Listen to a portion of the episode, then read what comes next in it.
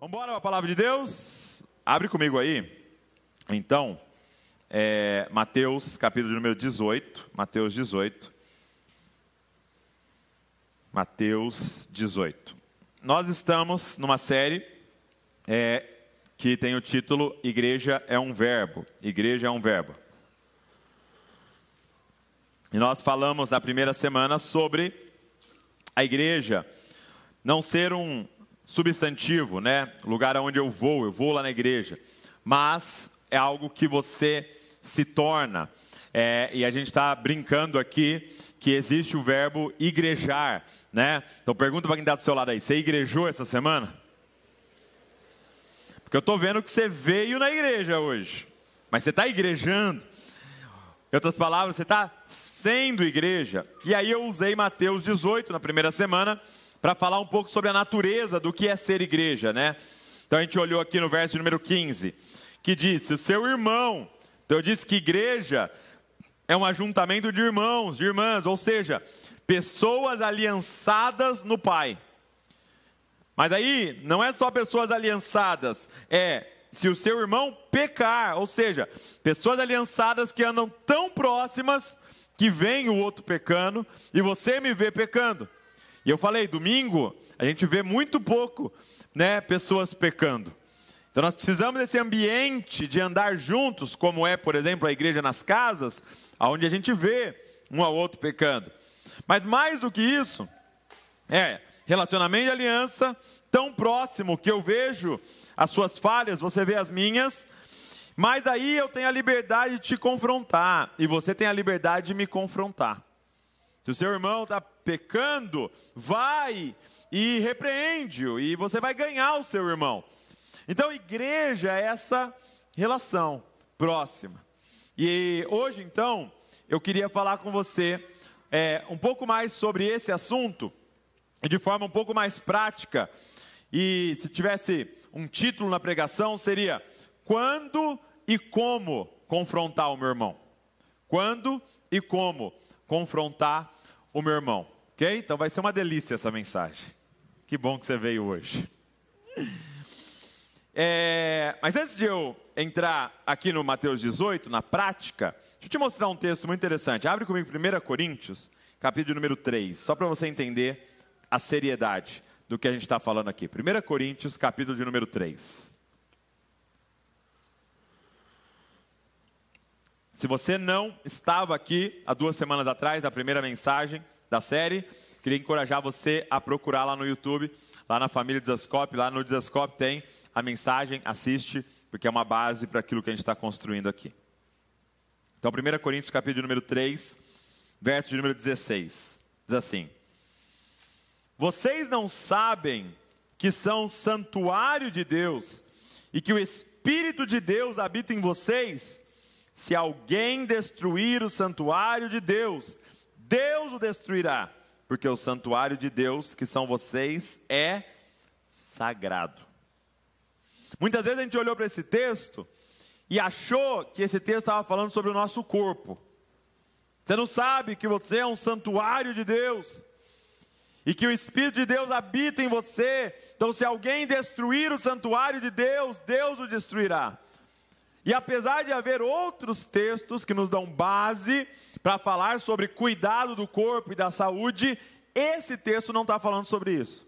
Esse texto está falando sobre divisão na igreja. Então, se você olhar aí em 1 Coríntios 3, você vai ver, em algumas Bíblias tem um título dessa porção. E o título dessa porção é sobre divisões da igreja. Na igreja de Corinto, tinha um grupo falando, eu sou de Paulo. Tinha outro grupo falando, eu sou de Apolo. Tinha outro grupo falando, eu sou de Pedro. E eles estavam brigando e se dividindo. Então Paulo termina esse ensinamento dizendo: Ei, vocês não sabem que vocês são santuário de Deus. Então, muitas vezes a gente olhou para esse texto e pensou: irmão, se você fuma, Deus o destruirá. Irmão, você está bebendo cerveja? Deus o destruirá. Você que fez tatuagem, você pichou o santuário de Deus. Deus vai te destruir.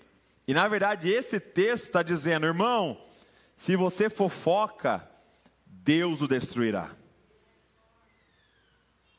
Irmão, se você semeia discórdia entre os irmãos, Deus o destruirá. Há um texto da Bíblia que diz: seis coisas Deus detesta, a sétima, ele abomina. E eu te pergunto, meu irmão, o que, que Deus abomina?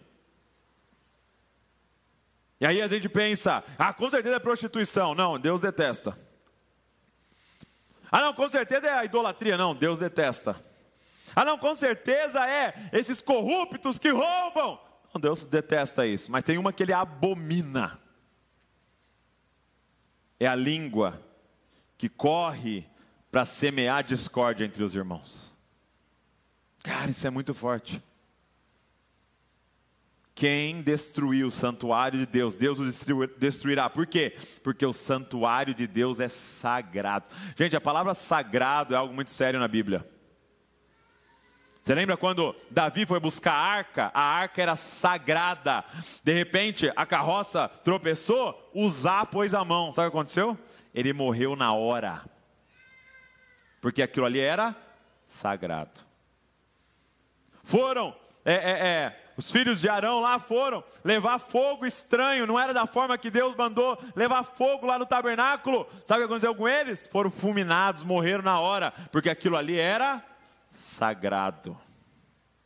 Olha o que ele está dizendo nesse texto. Isso aqui, não esse prédio, isso aqui, ó, isso aqui, nossa aliança é sagrada. Pega na mão de quem está do seu lado e fala assim: Isso aqui, ó, é sagrado. Isso aqui é sagrado.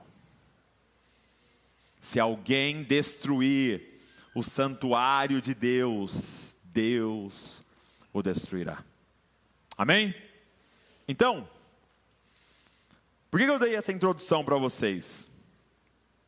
Porque nós vamos falar hoje sobre quando e como eu devo confrontar o meu irmão.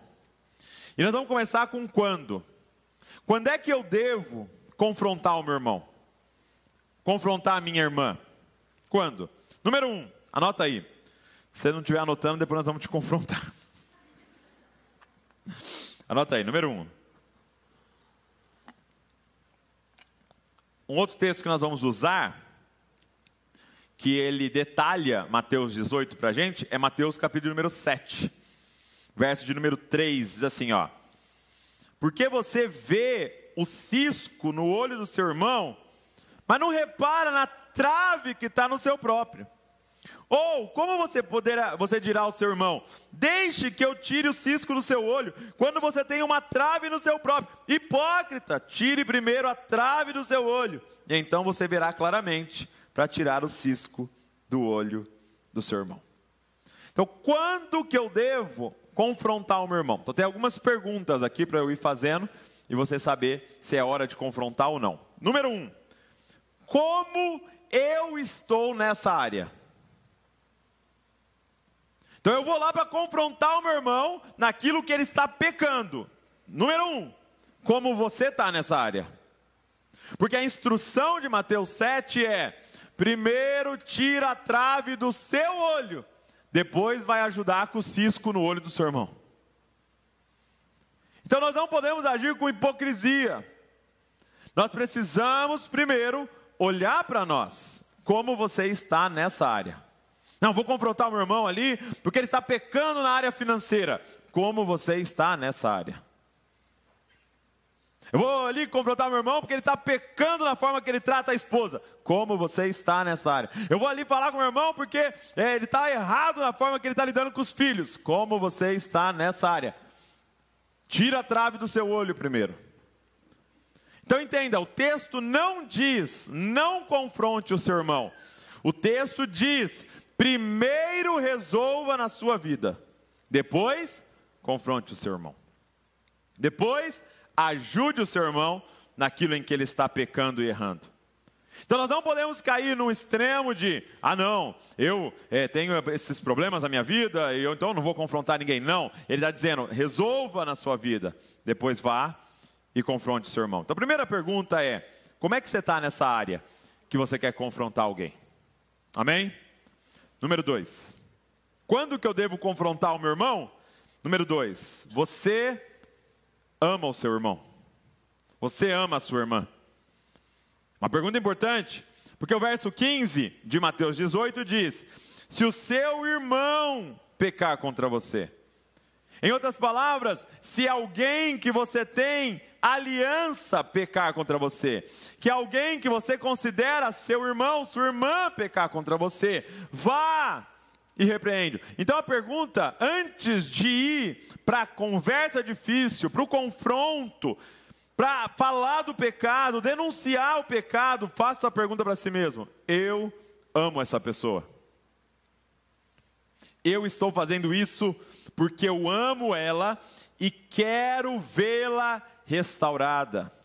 Entenda uma coisa: o objetivo de nós confrontarmos alguém é reconciliação e restauração. Então guarda isso que eu vou falar, por quê? Porque isso aqui precisa se tornar cultura entre nós, confrontação amorosa. Ver alguém errando e ir lá e conversar, precisa virar uma cultura entre nós. Mas essa mensagem não é para você sair despejando a sua raiva nos outros. Ah, ele vai ver, vou falar um pacote para ele. Para quê? Seu coração é restauração e reconciliação? Ou é usar a orelha dos outros de pinico? Ou é só esbravejar? Não, eu sou sincero. Não, não, não. Você é mal educado. Faltou umas palmadinhas no bumbum aí. Então entenda, uma pergunta muito importante: por que você vai fazer esse confronto? Você deseja reconciliação, restauração? Você ama o seu irmão, você ama a sua irmã, está fazendo isso em amor. Então presta atenção: se você identificar, cara, eu não amo essa pessoa, eu, tô com, eu tenho raiva dessa pessoa, não é você que tem que confrontar ela. Deixa Deus levantar outra coisa, outra pessoa, outra coisa, não, outra pessoa. Deixa Deus levantar outra pessoa porque você não vai restaurar a pessoa, você vai matar ela. Quem está entendendo?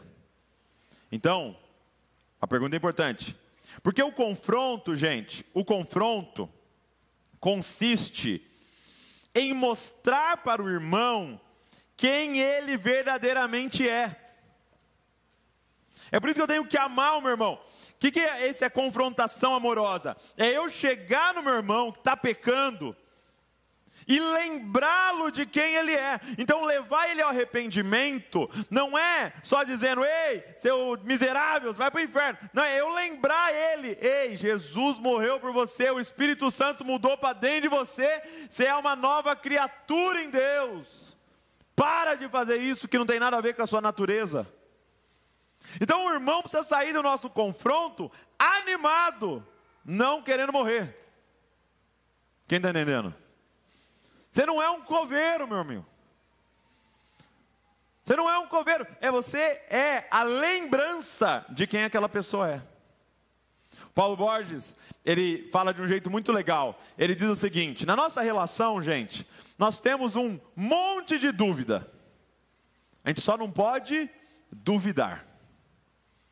Qual que é a diferença? É, eu fiquei com dúvida do que você fez, por isso que eu vou te confrontar, mas eu não duvido de quem você é. Você é meu irmão, você é filho de Deus. Eu sei quem você é, por isso que eu vou lá para resolver essas dúvidas. Quem está entendendo? É na certeza de quem a pessoa é que você está lá para lembrá-la de quem ela é. É muito interessante porque nós temos uma cena de confronto na Bíblia que é Deus confrontando Jacó. Só que é um confronto tão forte que ele sai no braço, meu amigo. Jacó lutou com Deus. Ele sai na mão. E aí, chega no final ali, Deus pergunta para Jacó: qual que é o seu nome? E aí Jacó fala: meu nome é Jacó, que significa né, enganador, usurpador. E aí Deus basicamente está dizendo: mas eu vim aqui para dizer qual é o seu verdadeiro nome, porque desde o ventre da sua mãe eu já tinha um nome para você. Você não chama Jacó, você chama Israel, príncipe de Deus. Ah, cara. Está entendendo o que é um confronto? O cara sai de lá sabendo quem é. Eu sei que a vida inteira disseram para você que você é um enganador, mas eu, desde o ventre da sua mãe, já tinha te escolhido para ser um príncipe de Deus e dar nome para a nação que eu estou levantando. Então isso é um confronto. A pergunta é: você ama o seu irmão? Você não ama, não é você que vai fazer esse confronto. Você ama a sua irmã?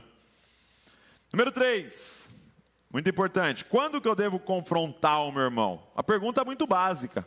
Verso 15 diz: Se o seu irmão pecar, pergunta é: é pecado o que ele está fazendo? É pecado o que ele está fazendo? Porque nós somos chamados aqui, segundo esse texto, a confrontar em amor o nosso irmão que está pecando contra Deus, pecando contra o outro. Então a gente tem que separar aquilo que é preferência nossa opinião de pecado. Quem está entendendo o que eu estou falando aqui?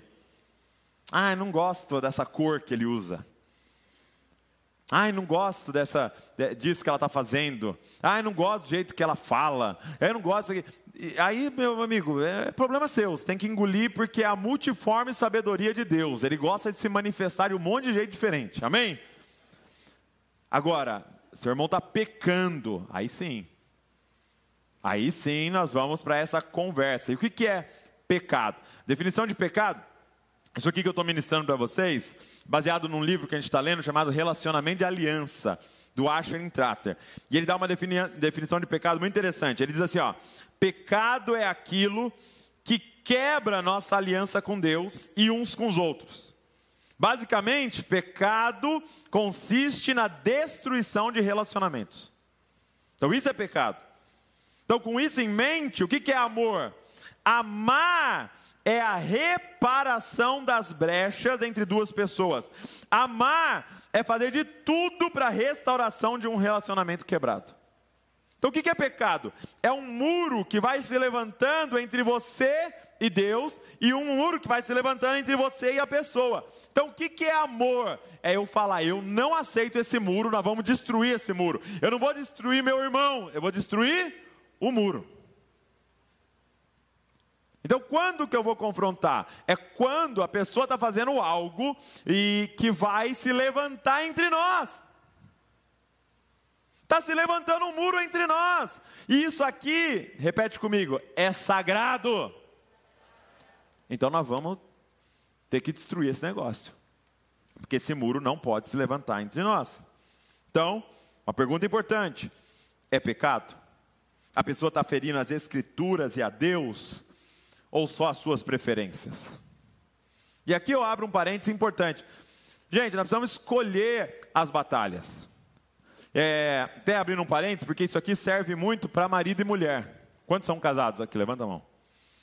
Serve muito para marido e mulher. Porque direto a gente tem que ter conversas de confronto, sim ou não? Né? Às vezes eu e a Val temos que ter lá uma conversa de confronto. Está errado isso, está errado aquilo e tal. Então, amados, amadas, não gaste com coisa à toa.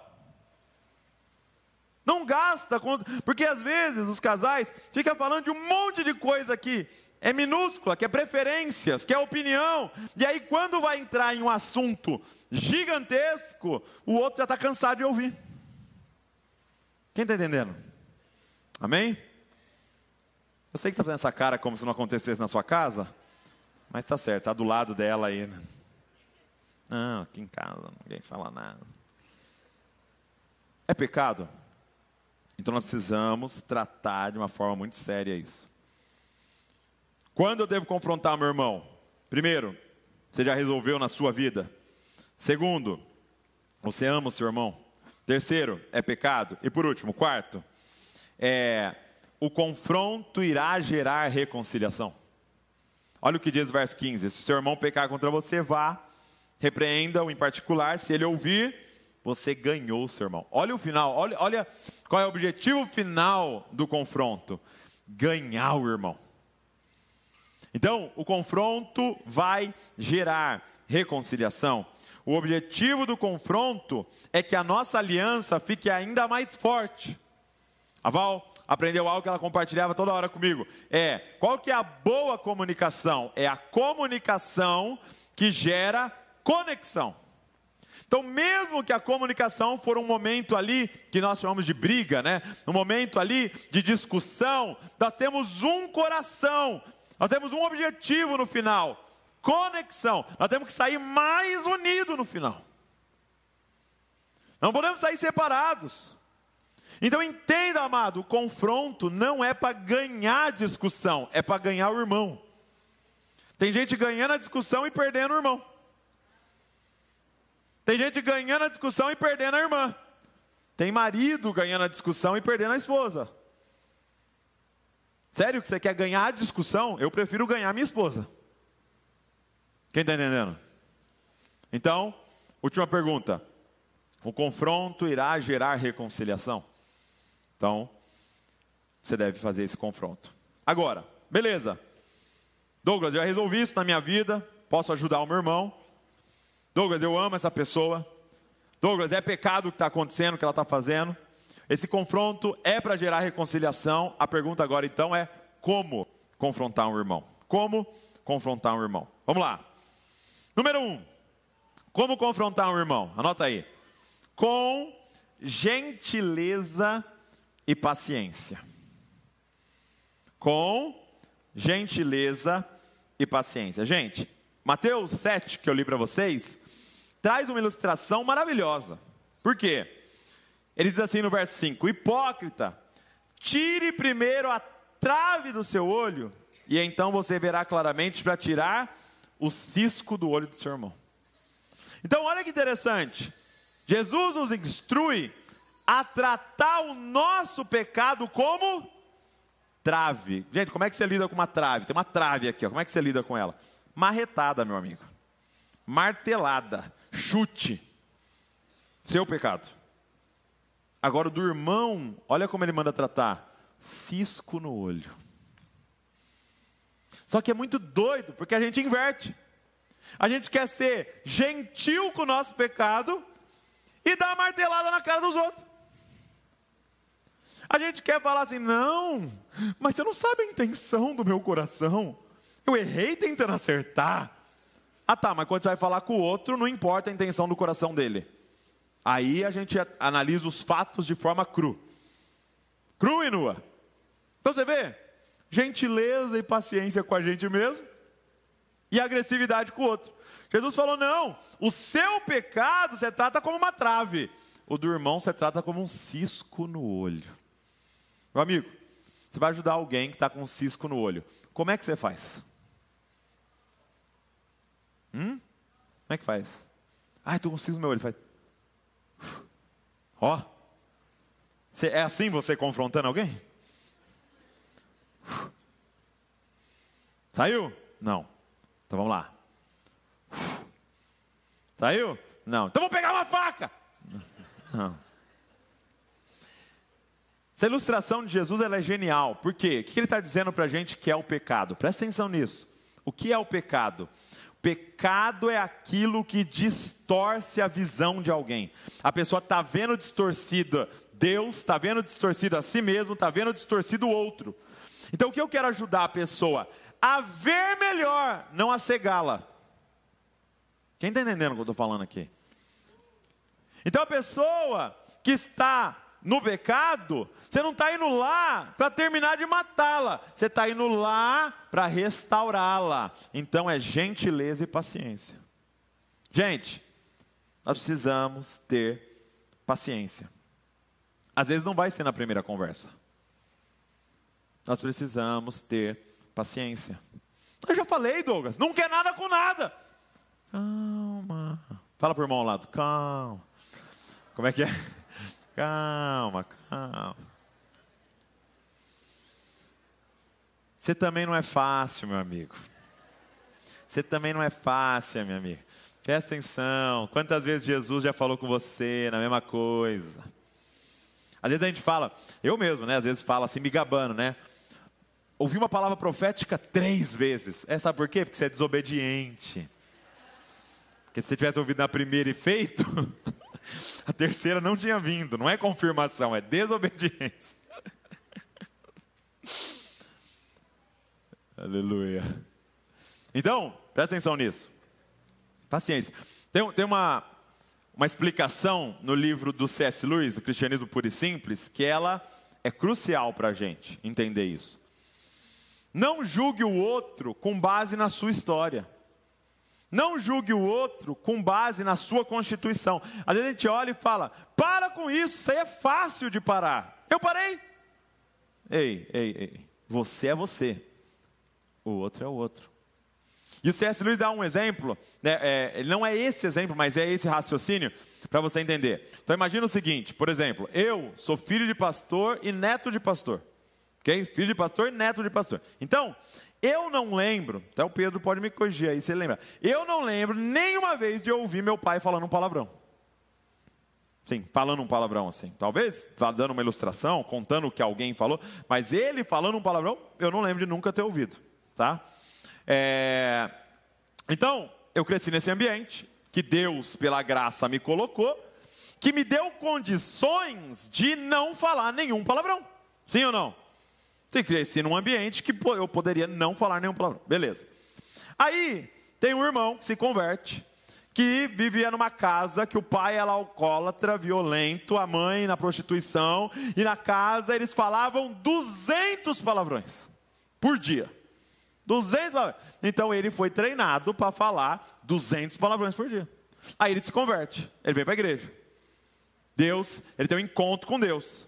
E aí começa um processo de santificação. Então esse irmão que falava 200 palavrões por dia, passado um período agora está falando 100. Olha que benção. 100 palavrões por dia. E aí está de pé esse irmão falando 100 palavrões e o Douglas aqui falando 5. Quem está melhor? Minha pergunta é: quem está mais santo? Quem está falando cinco palavrões ou quem está falando cem palavrões? Entenda uma coisa: eu falando cinco, estou andando para trás. Para o céu eu estou menos cinco. E o meu irmão falando cem, está mais cem, porque ele falava duzentos. O céu está vendo ele falar cem e celebrando. Uh! só 100, Deus, olha lá. Porque ele falava 200. E o céu está olhando para mim e lamentando. E nós, na carne aqui, achando que esse aqui é melhor que aquele. Quem está entendendo o que eu estou falando aqui, gente? Você não conhece a história da pessoa, você não sabe o que ela passou quando era criança. Você não conhece a biologia da pessoa. Por exemplo, eu tenho uma, uma biologia hormonal que me faz ser extremamente calmo. Eu nunca fui uma pessoa irritada. Então eu não posso chegar para alguém irritado e falar: para com isso, ei, para com isso, que bobeira, isso é fácil. Controla os nervos. Eu sei que tem direto vontade de esganar alguém. E faz parte. Então é uma batalha sua. Então eu vencendo isso, que nem é vencer, porque eu não estou não tô com vontade de esganar ninguém, o céu está olhando e falando, você não está fazendo nada. Agora, você vencendo isso, não xingando no trânsito, o céu está lá, cara, isso, é isso, vai. Porque nós somos diferentes. Quem está entendendo o que eu estou falando, gente? Então, como confrontar alguém? Primeira coisa, gentileza e paciência. Gentileza e paciência. Número dois, anota aí. Como confrontar o meu irmão? É, é bem óbvio, tá? Mas diz assim, ó, se o seu irmão pecar contra você, vá. Diga comigo, vá. Então é, levante-se e vá conversar.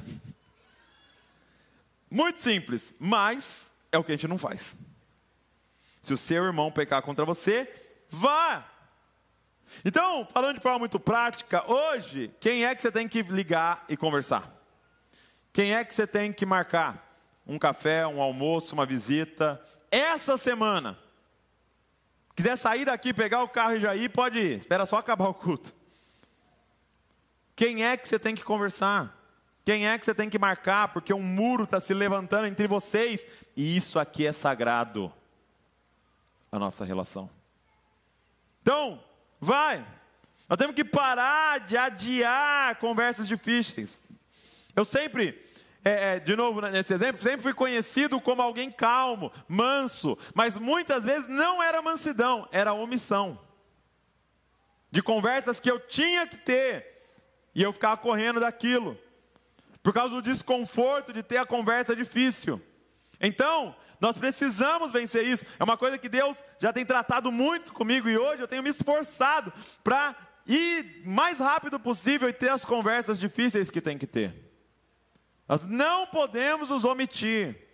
Então levante-se, vá e marca com a pessoa. Então, primeiro, gentileza e paciência. Segundo, atitude. Levante-se e vá conversar com a pessoa. Número três, como é que eu confronto meu irmão? Você vai ter que repreendê-lo. Repreenda-o diretamente. Por que diretamente, gente? Porque seja direto no assunto. Não fica dando volta.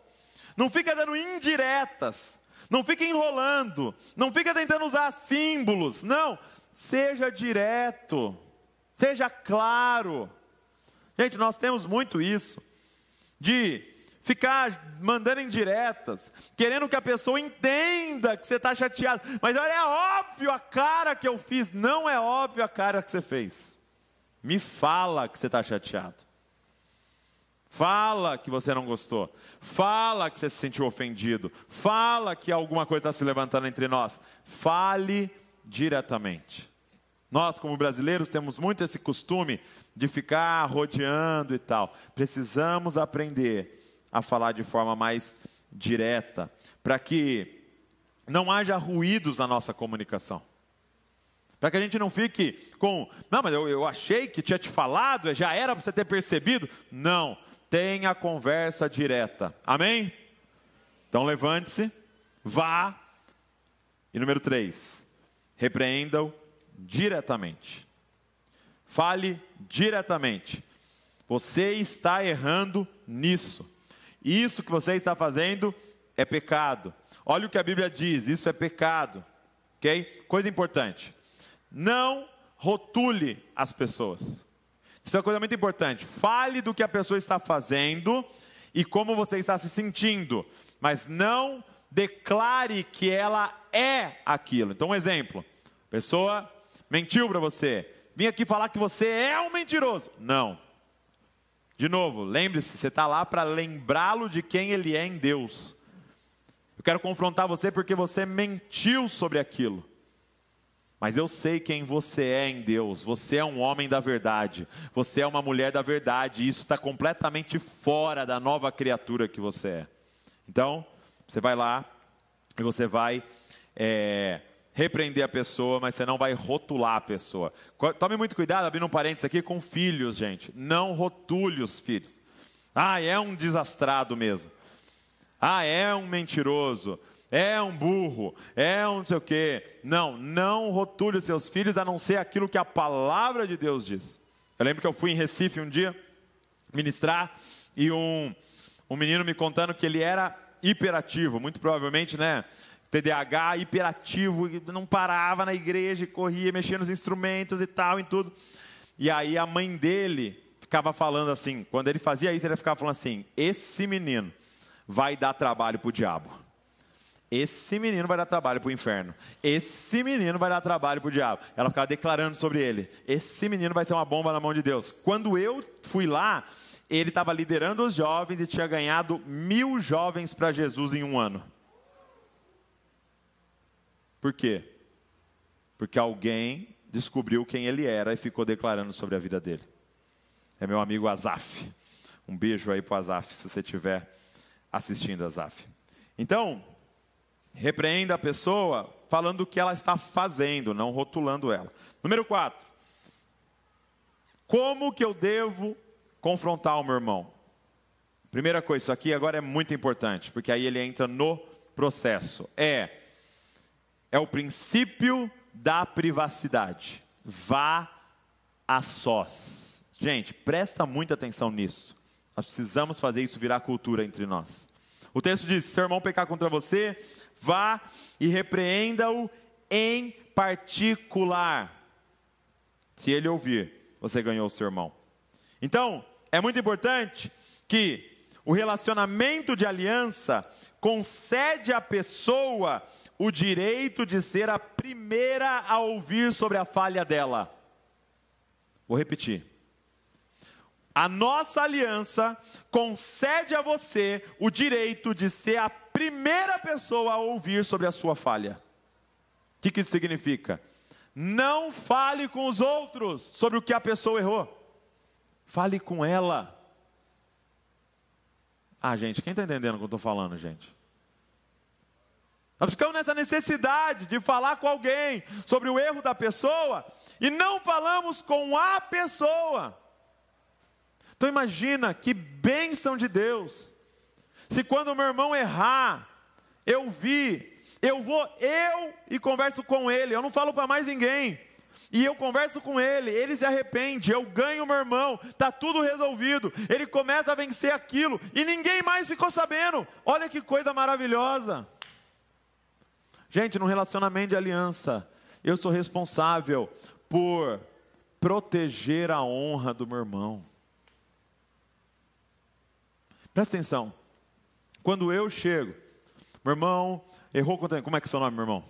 Flávio. O Flávio errou contra mim. O Flávio pecou. E eu é, é, vi, eu estou sabendo. E aí eu estou ali. E aí eu chego para o Robson. Eu falo, Robson, você não sabe, cara. Me ajuda aí orando. O Flávio, cara. Fez não sei o que, não sei o que. Agora presta atenção. Agora tem dois precisando perdoar o Flávio. Agora tem dois tentado a ver o Flávio a partir do seu pecado. Agora tem dois que vai ter que resolver um negócio no coração. É muito difícil o Robson olhar o Flávio da mesma forma. Aí eu chego para mais um, cara, Flávio, cara, de novo, Flávio. E aí a gente vai construindo isso. Quem está entendendo, gente? Sendo que eu tinha que ter ido e falado com o um único interessado no assunto. Quem errou? Quem pecou? Então, a aliança dá o direito à pessoa a ser a primeira a saber sobre a falha dela. Tem uma exceção, nesse caso, que é quando eu sou novo, estou começando, eu não sei o que fazer diante daquela situação, e eu converso com um líder sobre isso. Procuro o líder do DNA, Procura um líder aqui da igreja e peça um conselho. Olha, eu estou lidando com uma situação assim. E eu até te dou uma dica: nem diga nomes. Para esse líder nem ter que ficar resolvendo na cabeça dele, olhando diferente para ninguém. Não diga nem nomes. Eu estou com uma situação assim e eu preciso resolver. É, como é que eu devo conversar com essa pessoa? E o líder vai falar: cara, conversa assim, assim, assado. Vai lá, fala assim para ela. Então, a primeira exceção é, eu não sei o que fazer, conversa com o líder. Segunda exceção é quando é alguém do sexo oposto. A mulher está errando, está pecando, e eu tenho, estou sabendo, e aí eu não vou lá sós conversar com ela. Então eu vou chamar a Val, falar, Val, está acontecendo isso, isso, isso com essa irmã, você poderia ir lá confrontá-la? E aí a Val vai lá fazendo isso e vice-versa. Se a Val tem uma situação, ela vai pedir para eu ir lá conversar com aquele homem. Então, se você é solteiro, você vai pegar uma líder, você vai pegar um líder para fazer isso, ok? Então, essa é a exceção. Agora, a gente precisa entender que o nosso coração é a reconciliação. O nosso coração é a restauração. Então eu vou a sós e vou lá para tentar resolver com essa pessoa. Eu, por exemplo, vamos, vamos construir um exemplo aqui. É, imagina que, eu, eu vi uma história muito legal lá no, no podcast, o pastor Paulo Borges contando que um dia um membro da igreja deles lá chegou e falou assim: Ó, oh, tem um irmão aqui que está abrindo uma churrascaria e convidou todo mundo para ir na churrascaria. Né? Então, é, eu queria que você fosse tal. Aí o Paulo falou, o pastor Paulo falou, cara, não vou poder nessa data, tal, tenho um compromisso, mas vai lá, depois você me conta. Aí beleza. Aí foi vários irmãos da igreja na churrascaria desse irmão novo que estava abrindo a, a, churrascaria. E aí, passou umas semanas lá, o Paulo encontrou com o irmão e falou: E aí, foi lá na churrascaria do, do irmão? Aí o, o, rapaz falou: Fui, meu, fui lá na churrascaria, na abertura, na inauguração, né? E aí o pastor perguntou: E é bom? Ele falou: Não, meu horrível. Que carne ruim, que comida ruim. Aí eu falei para ele, Falei, meu, muito ruim sua churrascaria. Vou vir toda semana até ela ficar boa. Quem está entendendo? Que o importante não era a carne, era o irmão. Meu compromisso não é ir na melhor churrascaria da, da cidade. Meu compromisso é manter o relacionamento de aliança e ajudar os irmãos. Então, por que eu estou contando isso? Porque vai acontecer, por exemplo, vamos dar um exemplo. Alguém vai na sua casa com os filhos, e os filhos deles é tudo mal educado. E aí chega lá, quebra as coisas na sua casa. O que, que a gente faz, gente? Conversa com outra pessoa, que não é o irmão. Meu, fulano foi lá em casa. Sabe o que ele fez lá na minha casa? Filho dele na frente dele, fazendo não sei o que, não sei o que lá. Eu não chamo mais. Por quê? Porque sofá é mais importante que gente para você. Porque tapete vale mais do que seu irmão para você. Porque copo vale mais do que o irmão para você. Sabe o que você tinha que fazer? Vou chamar toda semana. Porque nós vamos ajudar esse irmão na educação dos seus filhos. Nós vamos confrontar ele. Nós vamos chamar ele de canto e falar: ó, lê esse livro aqui. Eu fiz isso, deu certo fazendo isso, tal. Porque nós temos uma aliança. Faz sentido, gente, o que eu estou falando aqui? Então, primeiro, você vai a sós conversar com a pessoa. Número dois, é, ou segundo parte do processo. Pode acontecer então dessa pessoa não se arrepender, ou não concordar, ou não querer mudar. E aí o texto continua dizendo: Mas se não ouvir, leve ainda com você uma ou duas pessoas, para que pelo depoimento de duas ou três testemunhas toda a questão seja decidida. Essa primeira parte do processo, ela não precisa ser apenas um encontro, ok? Pode ser mais de um encontro. Então não tem um tempo determinado aqui. Na verdade, é todo o esforço de a sós tentar restaurar o irmão. Não deu? Então nós vamos chegar para o segundo passo. Então o segundo passo, gente, não é uma punição. Ah, é? Não vai me ouvir? Vou chamar mais alguém. Não. É na tentativa de ganhar o irmão. Então, você não vai procurar alguém, presta muita atenção alguém que vai estar tá lá para concordar com você. Você vai procurar alguém que tem acesso ao coração do irmão. Alguém que esse irmão também confia. Porque qual é o intuito? Ganhar o irmão. Reconciliação, restauração. Então não adianta você pegar alguém que é o seu amigo para ir lá, vamos nós dois lá, tal, e parecer que vai fazer um julgamento com a pessoa. Não vai adiantar. Você tem que pegar alguém mais maduro, que é, tem acesso ao coração do irmão, e nós vamos tentar de novo ganhar esse irmão. Nós vamos tentar agora em dois, em três, ganhar esse irmão. Parênteses aqui. Pode acontecer de chegando lá, essa testemunha que você levou, ouvir o que está acontecendo e dizer: quem está errado é você que está querendo confrontar o irmão. Ele está certo, ele não fez nada. E aí você tem que ter a humildade de falar: não, então eu quero pedir perdão porque eu interpretei errado, eu, eu pensei errado, isso aí ativou uma ferida lá minha, tal, eu quero pedir perdão e a gente fazer a reconciliação. Então pode acontecer de a gente estar tá vendo distorcido e querendo confrontar alguém que nós estamos errados. Então, leva mais alguém. E ele fala assim, ele ainda fala assim, ó, pelo depoimento de duas ou três testemunhas, toda a questão seja decidida. Porque muitas vezes a pessoa que está confrontando está dizendo: não, não errei, não, eu não fiz, não, não é, não, não é assim, não, não era a intenção, não, tal. E aí por isso que você vai levar mais alguém. Mas de novo, qual é o intuito? Reconciliação, restauração. E aí, ele continua. Ele diz: ok, se ele não ouvir, né, verso 17, se ele se recusar a ouvir essas pessoas, exponha o assunto à igreja. Então não é a igreja que não, é a igreja, é o relacionamento de aliança, é a igreja caseira, é o DNA, são os irmãos ali e principalmente a liderança. Chame a liderança para ir lá junto agora, conversar com esse irmão, conversar com essa irmã. Por qual intuito, gente? Restauração, reconciliação. De novo, não é, ah, você não está ouvindo? Vou chamar o pastor. Não. É pastor, nós estamos orando, nós estamos intercedendo, esse irmão está tá se afastando, e nós não aceitamos isso, você não iria lá com a gente. Meu líder, você não iria lá com a gente para a gente tentar ganhar esse irmão? Não, porque nós não vamos desistir desse irmão. Gente, é até o fim. E é interessante que nesse estágio, quando você fala para a igreja, porque um já foi, não deu, dois, três já foram, não deu. Quando você chega nesse estágio, na verdade você nem está mais tratando o pecado em si que originou, você já está tratando o pecado da quebra de aliança. E presta atenção nisso. O pecado da quebra de aliança é mais grave do que o pecado inicial que originou a conversa. E por que, que eu digo isso? Porque qualquer pecado que estiver acontecendo e você manter a aliança, a aliança é um mecanismo para nos ajudar a vencer esses pecados. Mas se você quebrar a aliança e decidir se isolar, não tem restauração.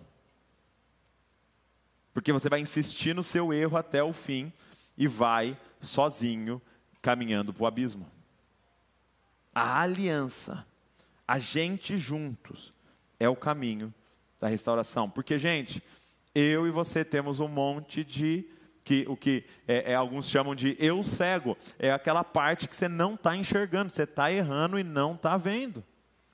Eu preciso de você. Você precisa do seu irmão para poder confrontá-lo. E por último, ele diz assim: é, e se ele se recusar a ouvir também a igreja, considere-o como gentil e publicano. Qual é o último estágio, gente? O último estágio é desligar da comunhão. É o desligar da comunhão. Você vai dizer para essa pessoa: você não faz parte da igreja, você não faz parte do corpo de Cristo. Entenda, essa última parte da disciplina é, não é executar uma punição. Presta atenção nisso, isso aqui é muito importante. Isso aqui que ele está dizendo não é punir a pessoa, isso aqui é confirmar a posição que ela já está. Então presta atenção. Excluir a pessoa, você desligar da comunhão, não é punir a pessoa. Desligar da comunhão é chancelar, é dar o veredito do, da posição que ela já está, ela se excluiu da comunhão. Quem está entendendo? Porque nós estamos aqui com um, com dois, com três, com a igreja, com o líder, tentando restaurar a pessoa. Ela está dizendo, eu não quero. Então nós só vamos confirmar. Então você está dizendo para a gente que você não faz parte desse corpo. E então essa pessoa é desligada. Isso é muito sério. Isso é muito sério, gente. Esse desligar. Então, é interessante que ele, ele diz assim: olha, se ela se recusar a ouvir, considere-o como gentil e publicano. E aqui, nós temos dois erros que aconteceu na igreja. Um erro é não ter disciplina eclesiástica, ou seja, a pessoa está fazendo o que quer e ela está vindo e ela acha que ela é parte da igreja. Não, não é assim, porque isso aqui é uma aliança séria, isso aqui é sagrado. Mas o outro lado foi: ah, Fulano não está tá em pecado, já conversamos com ele, então vamos excluir ele. Não quer ninguém conversando com ele, hein? Pega o seu celular e apaga o contato dele. Apaga, apaga aí as fotos com ele. Ninguém fala com ele, está excluído. Não. Meu irmão, a questão é: como Jesus tratava um gentil e publicano. Como, gente? Amando a pessoa.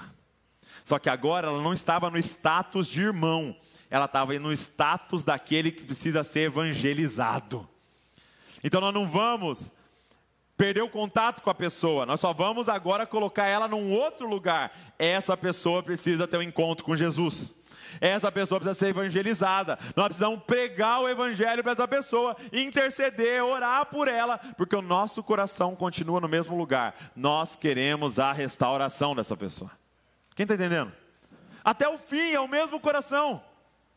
É interessante a forma que Paulo coloca. Paulo, Paulo usa uma linguagem mais faca na caveira aqui, meu amigo. Olha 1 Coríntios 5, verso 4, eu vou ler para você. É o mesmo processo. Ele diz assim: em nome do nosso Senhor Jesus, reunidos vocês e o meu espírito, com o poder de Jesus ao Senhor, que esse tal, então era alguém que estava em pecado e insistiu e não queria largar, esse tal seja entregue a Satanás para destruição da carne. Paulo aqui não é trata como publicano, gentil, não. Vamos entregar para Satanás.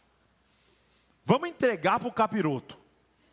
Vamos tirar a proteção e agora está entregue a Satanás. E aí a gente pode ler isso aqui pensando de novo nesse coração vingativo. Ah, você não quer, meu irmão? Você não vai dar ouvidos? Você vai continuar? Então fica com Satanás. Ah lá, tá se ferrando lá, tá vendo? Não é esse coração. Porque olha a continuação do texto. A fim de que o espírito seja salvo no dia do Senhor. Meu amigo, até entregar para Satanás é uma estratégia de reconciliação. É dizendo o seguinte: um irmão não conseguiu, dois não conseguiu, três não conseguiu, a igreja não conseguiu. Vamos chamar alguém. Evangelista Satanás. Dá uma cutucada nesse irmão para ver se ele. Se ele desperta. No, o coração é o mesmo restauração, reconciliação. Até o fim. É o irmão que sai da posição, é a irmã que abandona, mas nós vamos continuar no mesmo lugar, sabendo que Deus tem para aquela pessoa até o fim. Que ela seja parte das nossas orações, parte da nossa intercessão. E nós vamos ver Deus restaurando ela, amém? Deixa eu chamar o grupo de louvor aqui. Eu termino? Eu encerro? Dizendo para você o seguinte: tem um exemplo muito lindo na Bíblia de confrontação amorosa, que é Gênesis capítulo de número 3. O momento em que o homem e a mulher pecam. Aquele momento, o homem e a mulher desonram a Deus, desobedecem a Deus, pecam contra Deus. E eu te pergunto o que Deus faz? Deus fala: Ah, nunca mais apareço lá. Não. No mesmo dia, Deus está lá.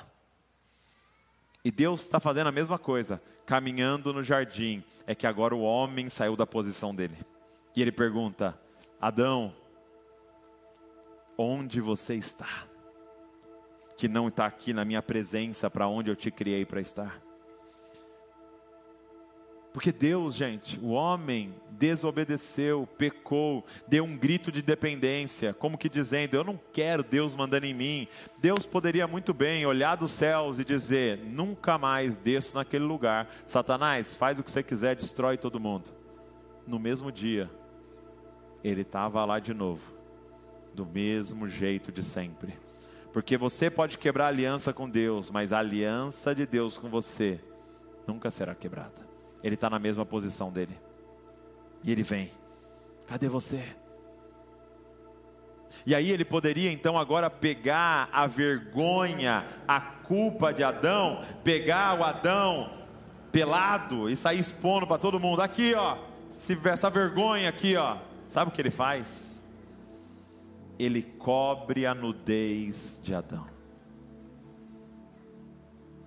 Ele está nos dizendo: assim como eu cobri a nudez de vocês, a vergonha com um sacrifício, cobre a nudez um do outro. Não sai falando para as pessoas da nudez do seu irmão. Co cubra a honra do seu irmão. Vai a sós falar com ele. Protege o seu irmão. E aí a parte mais escandalosa de todas. Quem é que errou, gente? Foi o homem que errou. Foi a mulher que errou. Quem é que tinha que pagar? Quem é que tinha que pagar o preço pelo erro? E aí, ali em Gênesis 3,15, ele já faz uma declaração: Eu vou resolver esse problema da nossa aliança. Em Gênesis 3,15 ele já está dizendo: Eu não vou aceitar esse muro se levantando entre nós, eu vou explodir esse muro. Um dia, um descendente da mulher virá para explodir esse muro. E vai custar caro para ele. Ele vai esmagar a cabeça dessa serpente, mas a serpente vai ferir o calcanhar dele. Vai doer para ele. Mas eu vou pagar um preço para a gente manter a nossa aliança. Às vezes, a gente está esperando a pessoa que errou vir falar com a gente. Mas o nosso Deus não esperou você ir falar com ele. Ele veio atrás de você para resolver o problema. É por isso que Jesus pode dizer em Mateus, no Sermão da Montanha, ele pode dizer assim: se, se ao levar ao altar a tua oferta, ali lembrar que o seu irmão tem algo contra você, deixa a oferta, vai resolver com o seu irmão. Depois vem e oferta. E é muito louco, porque não é se você errou contra o seu irmão. Não, é se você sabe que o seu irmão tem algo contra você. Mas Douglas, foi um engano, eu nem quis dizer aquilo. Não interessa. Não interessa. Nós estamos em guerra contra o muro que pode se levantar entre nós. Vai e resolve com o seu irmão. Porque nós queremos ser igreja. Gente, nós não estamos brincando de casinha aqui. Nós queremos ser igreja de verdade mas requer responsabilidade de todos nós, de viver como o Senhor, comprometido com a nossa aliança. Fica de pé no seu lugar.